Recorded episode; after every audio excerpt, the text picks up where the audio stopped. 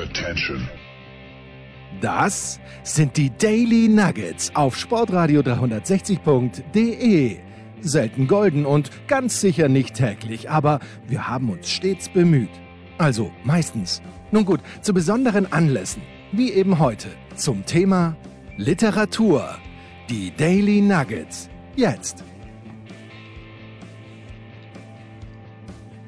Ausgabe Nummer 4. Samstags heißt es hier bei Sportradio 360. Wir lesen, wir lesen, wir lesen. Tolle Gäste. Einer, mit dem ich ganz oft auf der Tribüne, jetzt im Moment leider nicht mehr so oft zusammensitze, der auch die internationalen Interviews macht, der zudem für Sport 1 arbeitet und dann auch noch für die Welt schreibt, ist Olli Müller. Wann, bitteschön, lieber Olli, herzlich willkommen, hast du noch Zeit zum Lesen? Ja, meistens im Urlaub und an ähm, äh, stillen Feiertagen. Ich lese leider nicht mehr so viel, wie ich es früher mal getan habe, aber ab und an dann doch noch. Einer, der viel liest, der uns auch schon mal ein Buch ans Herz gelegt hat, in der vorletzten Ausgabe, schreibt auch immer noch äh, selber, hat er letztes Mal auch schon drüber erzählt, über Kinderbücher. Uli, Wann hast du noch Zeit, Uli Potowski, zum Bücherschreiben? Zum Schreiben oder zum Lesen? Also zum Schreiben. Nein, ich glaube, dass man äh, immer Zeit hat, wenn man es wirklich will. A, zum Lesen oder B, zum Schreiben. Ich mache das aber meistens so, dass wenn ich ein Buch schreibe, ich einen ja, gewissen Zeitraum mir freischaufle, was jetzt in diesem Jahr schwierig ist oder gar nicht möglich ist. Aber sonst war es ja so, dass Anfang Januar bis Ende Januar kein äh, Fußball in den Stadien gespielt wurde, weil einfach Pause war. Dann habe ich mich irgendwo hingesetzt und das war meistens an einem sehr schönen Ort. Und ich schaffe es eigentlich, ein Kinderbuch so in 14 Tagen zu schreiben. Die Zeit brauche ich dafür. Dann geht es zum Lektor, der guckt dann mal drüber und äh, dann werden noch mal ein paar Verbesserungen vorgenommen. Das ist immer nötig. Aber viel mehr als ja, drei, vier Wochen dauert der gesamte Prozess nicht. Thomas Böker vom Kicker ist bei uns. Der weiß auch, Uli, dass du einen Podcast auch noch betreibst, Herz, Seele, Ball. Auch so ein Ding, was dir sehr am Herzen liegt. Und das ist ja sicherlich auch was für den Thomas, weil der hört eben mehr, als er liest. Warum? Ja, ähm, weil ich, äh, ja, Uli hat es eigentlich richtig gesagt, ist so ein bisschen anklagend. Wenn man die Zeit finden will, dann, dann kann man auch lesen. Trotzdem ähm, habe ich für mich beschlossen, doch jetzt in letzter Zeit deutlich mehr zu hören. Ähm, einfach weil es äh, ja im Auto ähm, kommt man damit weiter und so weiter und, und die, die äh, ja irgendwie hat man dazu öfter die Gelegenheit, sagen wir mal so, und deswegen bin ich eigentlich äh, mittlerweile ein größerer Fan vom, vom Hören. Und ähm, ja, da werde ich aber dann gleich bei meinem Buch auch noch was zu sagen.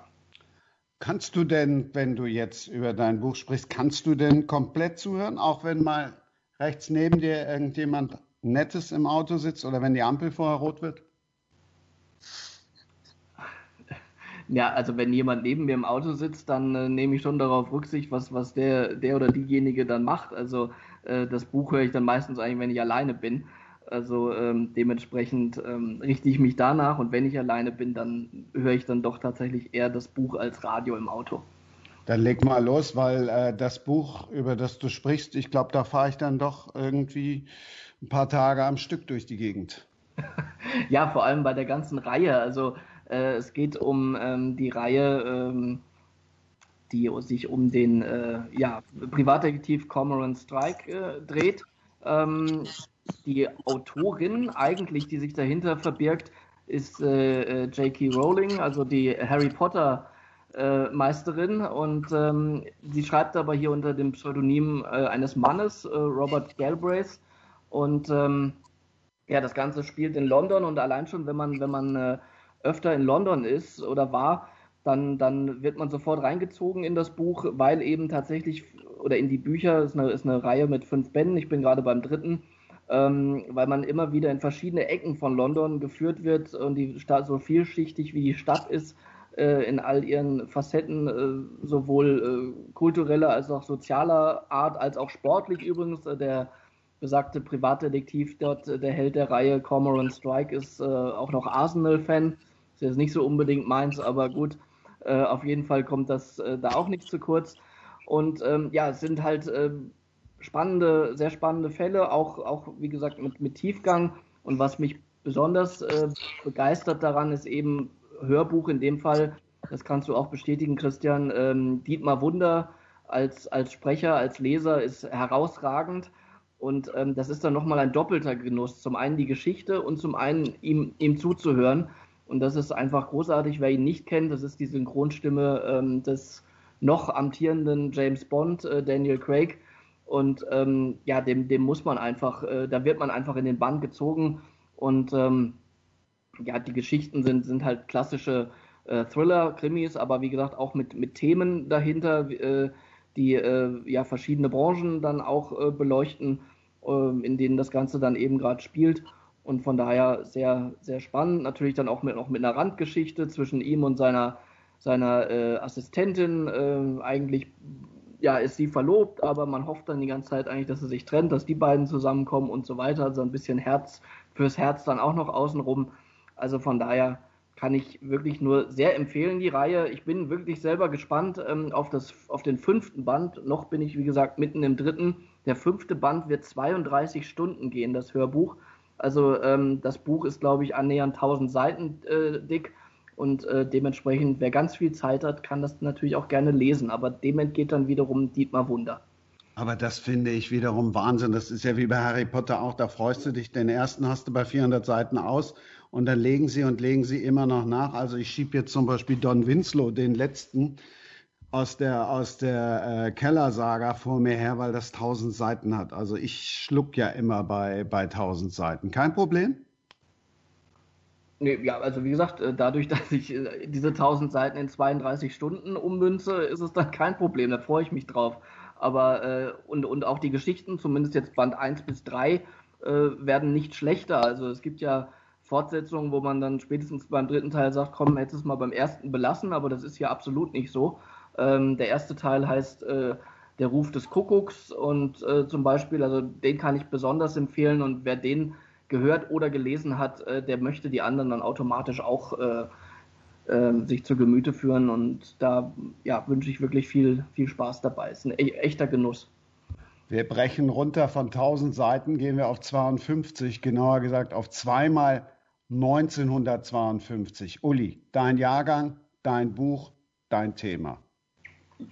Ja, das ist immer ein bisschen merkwürdig, wenn man über ein eigenes Buch spricht. Aber natürlich möchte ich, dass äh, viele Menschen das lesen. Das ist ganz legitim, wenn man sich die Mühe macht und ein Buch schreibt. Das habe ich zusammengeschrieben mit Wolfgang Bosbach, dem bekannten CDU-Politiker.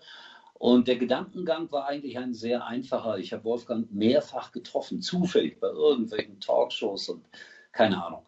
Und irgendwann haben wir dann festgestellt, ja, wir sind beide Jahrgang 52, aber unser Leben ist trotzdem sehr unterschiedlich gewesen. Er aus einem gut bürgerlichen Haushalt in der Nähe von Köln, aus Bergisch Gladbach.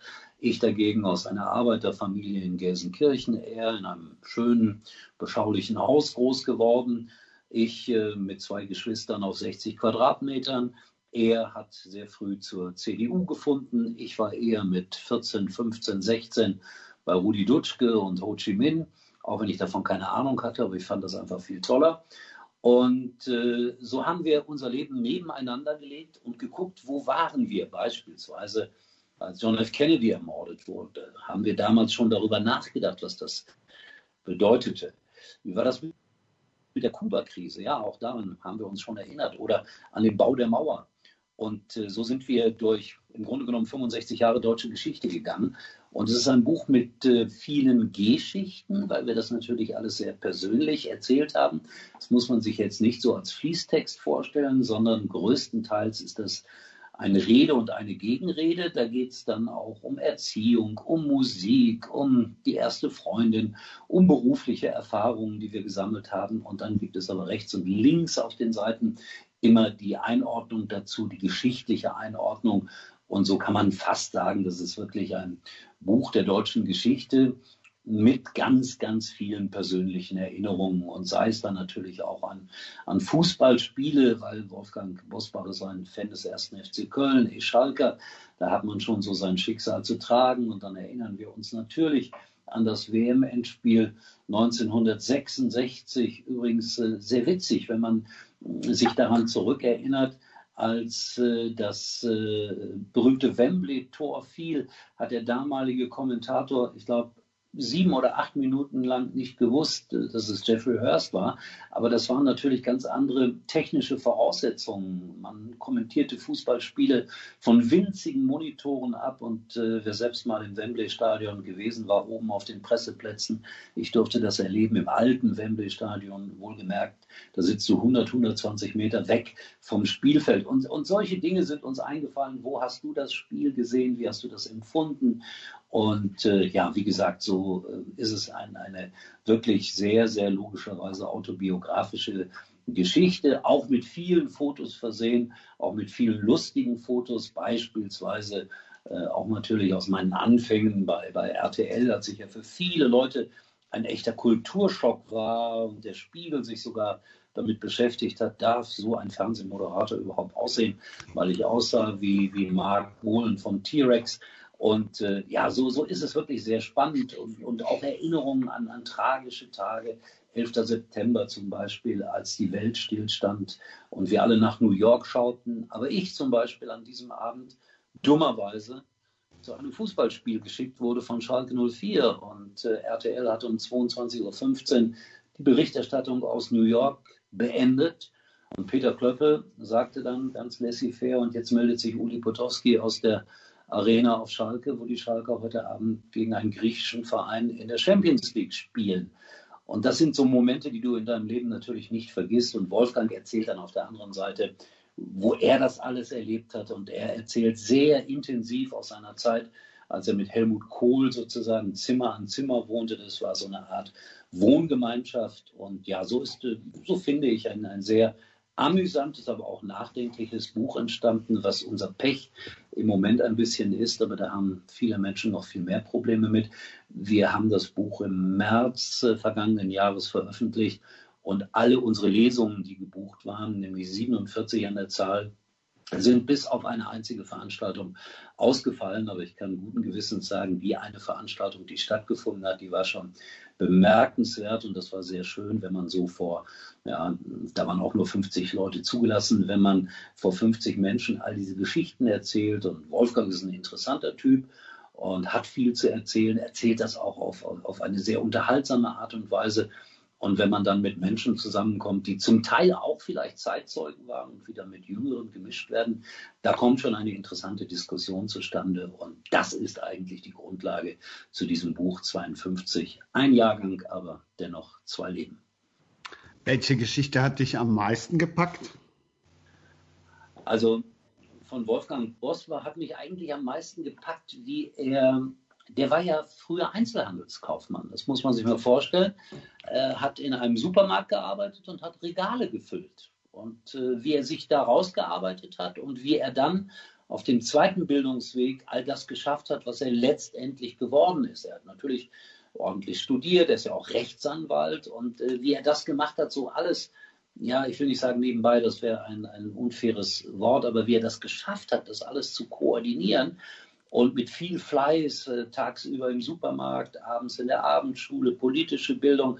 Äh, das, das ist schon sehr imponierend, wenn man das mitbekommt. Und wenn ich das dann mit mir vergleiche, ich habe immer viel Glück gehabt. Ich bin einfach immer irgendwo hingegangen und sei es 1970 damals zu Radio Luxemburg und, und habe dann da gefragt, könnt ihr einen, einen Radiosprecher gebrauchen, der nachts äh, Defti Dosi Bikemik und Titsch ansagt.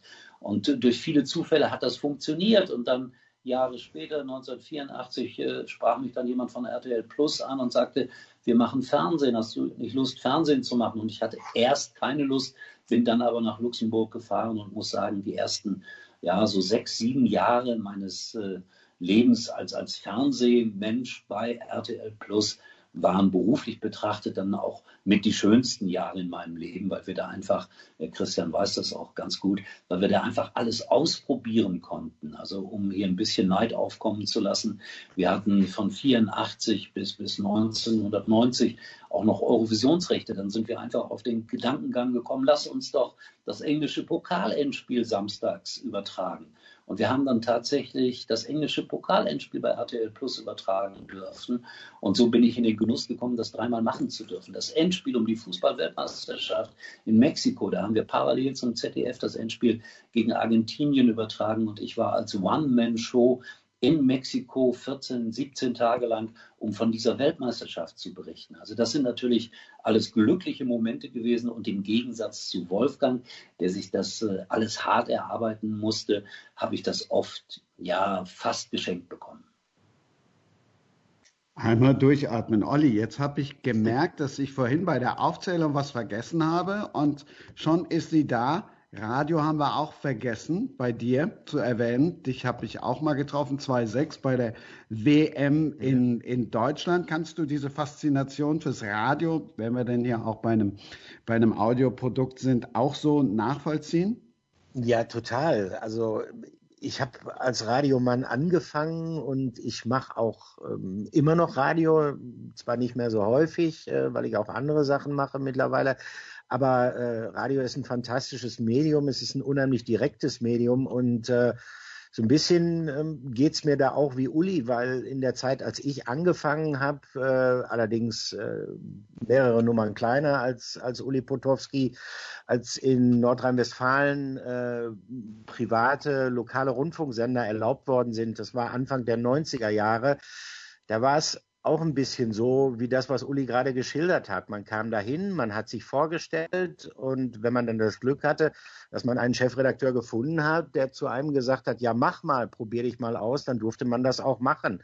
Also wir haben ganz abenteuerliche Dinge damals gemacht aus heutiger Sicht. Wir äh, haben mit äh, C-Netz Mobil Telefonen versucht, DFB-Pokalspiele zu übertragen. Das hat sich so angehört, als ob man sich ungefähr von irgendeiner erdnahen Mondumlaufbahn gemeldet hatte. Zwar aber äh, dadurch, dass man viel ausprobieren konnte, viel live machen konnte, war es auch eine perfekte Schule für alles, was danach kam. Also das war eine fantastische Zeit, von der ich auch sehr profitiert habe, weil äh, du kannst ja nur was lernen, wenn dich jemand machen lässt. Und damals war das halt noch so. Und ähm, ich bedauere eigentlich die Kollegen, die eigentlich erst Jahre später in, in, in generell in, in die Medienwelt gekommen sind, wo vieles schon sehr stark strukturiert war, wo es dann auch sowas wie Formatradio gab, wo man äh, also nicht überziehen konnte. Also ich werde nie vergessen, eine meiner ersten Live-Einblendungen Pokalspiel Bayer Uerdingen gegen Rot-Weiß Essen und ich habe gesagt, ich bin jetzt gleich leicht drauf und ich habe Angst gehabt und habe sofort losgelegt und ich war gar nicht mehr zu bremsen. Der Moderator musste mich unterbrechen und hat dann dummerweise, nachdem er die Musik eingespielt hatte, die nächste vergessen, unsere Mikrofone zuzuziehen und dann war dann über den Sender zu hören, wie ich gesagt habe, Scheiße, Ernst, ich glaube, ich war zu lang, ne? Und ähm, Ernst Thomann, der damalige Moderator, hat tatsächlich geantwortet, auch das gegenüber den Sender. Nee, nee, Olli, mach dir keinen Kopf, wir machen hier eine legendäre Sendung. Ja. Das waren wilde Zeiten, aber wunderschöne Zeiten. Du warst auch bei Do 91.2, oder? Ja, ich habe äh, allerdings meine ersten Gehversuche im äh, Radiobereich waren bei Radio Emscher Lippe in ah. Gelsenkirchen äh, weil damals äh, der damalige Sportchef äh, Ernst Thomann, äh, den kannte ich wiederum vom Reviersport und da habe ich dann angefangen und äh, bei Radio 91.2, wie gesagt, damals hieß es Do 91.2, da hatte man den, das Städtekürzel und die Frequenz noch mit drin. Da habe ich dann damals meine erste Festanstellung gehabt und ja, konnte da die tolle Zeit miterleben, wo Borussia Dortmund dann so Mitte der 90er unter Ottmar Hitzfeld so richtig durchstartete bis hin zu dem Champions League Gewinn damals. Genau, da habe ich dich, also ähm, da habe ich dich gehört, äh, noch damals, als ich noch in NRW gewohnt habe. Das war großartige, auch, schöne ja, Zeiten. Ja, ja, ja, auf jeden Fall. Es gibt auch, es gibt auch ähm, eine ganz witzige Verbindung übrigens zu Uli Potowski. Ich weiß nicht, Uli, ob du dich daran erinnerst.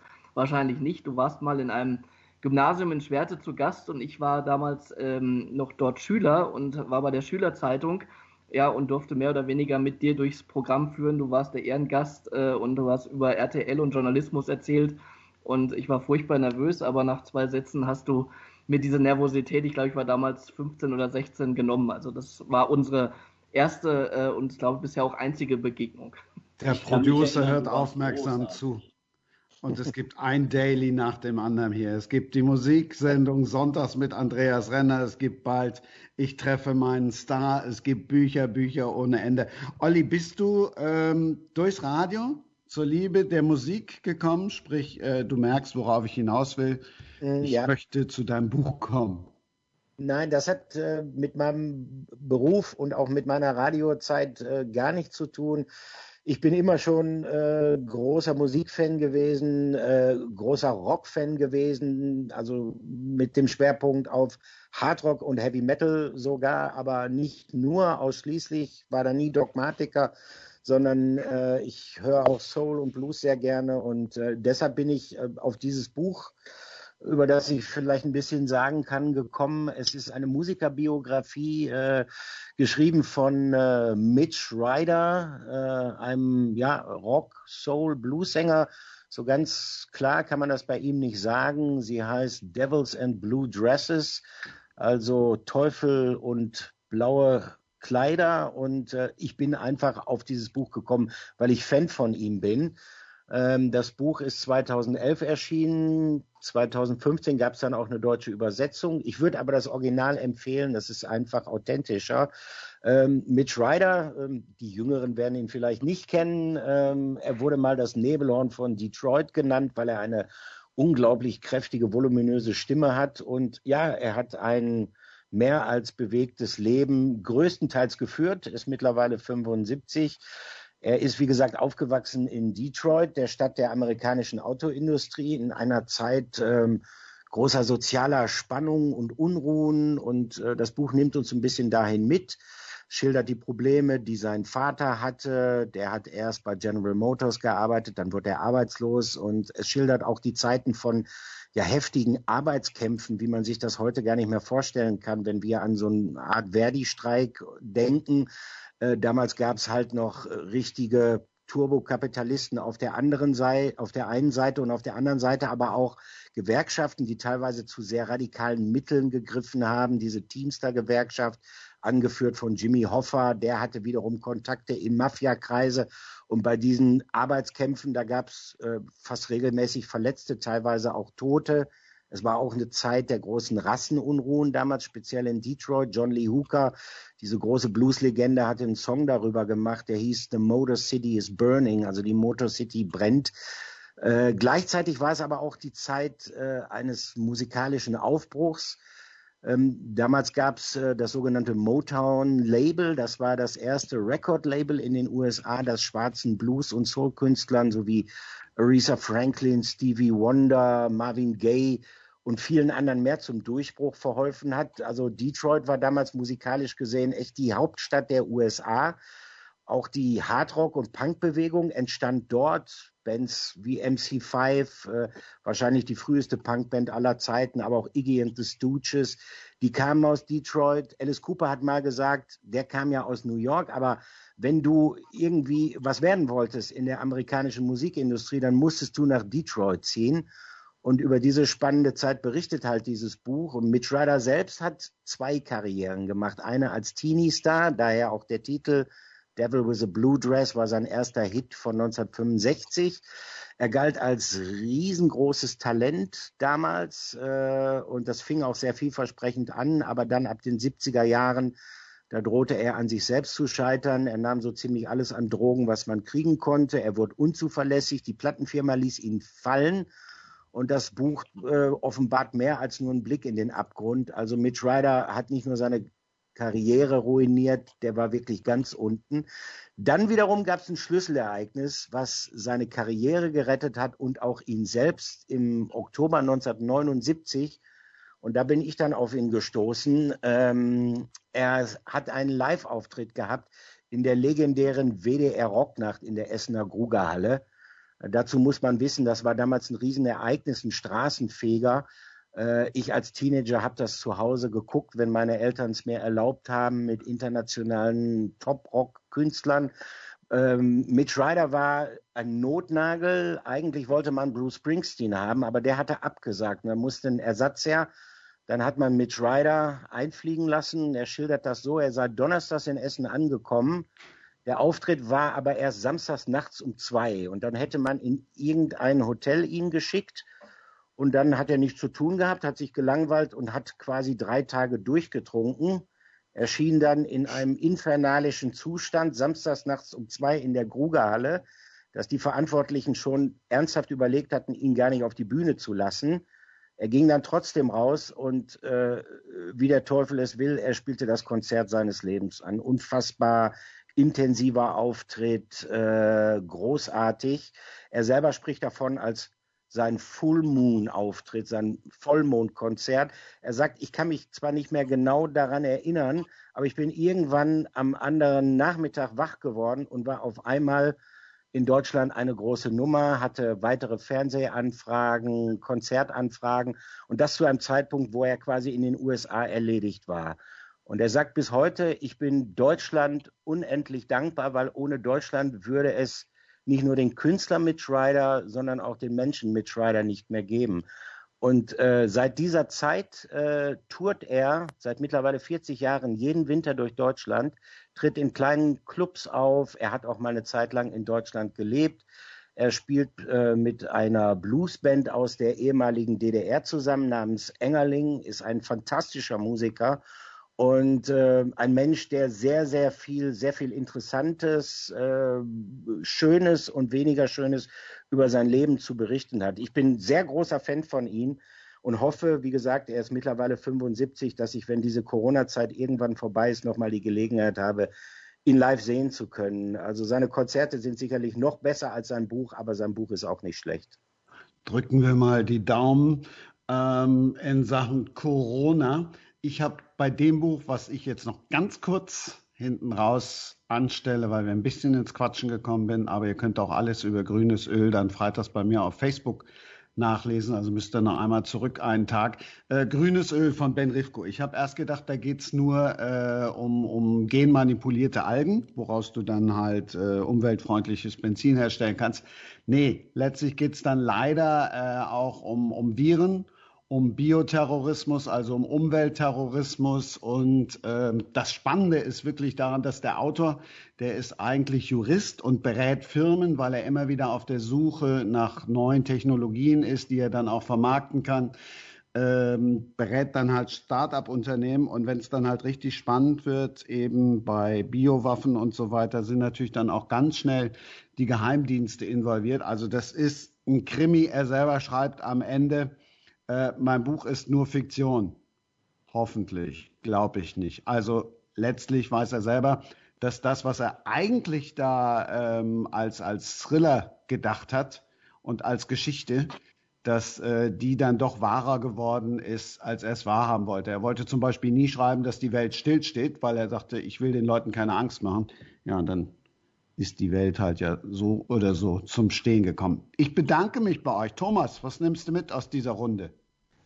Ja, vor allem das äh, 52 Buch. Also ich, ich habe davon ähm, schon auf Facebook von Uli einiges äh, gesehen, dass er dazu einiges mal gepostet hat. Das hat mich ähm, ähm, da schon interessiert und jetzt noch mehr. Also ich denke, das ähm, ist das, was mich am meisten anspricht. Und Uli schwenkt um von Schlager auf Heavy Metal. Naja, ich bin ja jemand, der immer alles gehört hat, Christian. Und natürlich kann ich auch was mit Mitch Ryder anfangen. Aber viel mehr noch, als Olli gerade erzählt hat, von äh, Tamla Motown. Das war wirklich ein legendäres Label. Und mir sind dann da noch so Künstler eingefallen wie Edwin Starr oder die Temptations. Großartige Musik. Dann danke ich euch allen, lieber Olli, lieber Uli, lieber Thomas. Nächste. Woche dann in der fünften Ausgabe geht es dann wieder mal um einen Thriller, ein urkomisches Buch. Ähm, die New York Times hat drüber geschrieben, ein Skorpionsstachel, dessen Stich man nicht vergisst. In diesem Sinne, tschüss. Das waren die Daily Nuggets auf sportradio 360.de. Ihr wollt uns unterstützen? Prächtige Idee! Einfach eine Mail an steilpass@sportradio360.de schicken und ihr bekommt alle Infos. Und versäumt nicht die Big Show. Jeden Donnerstag neu.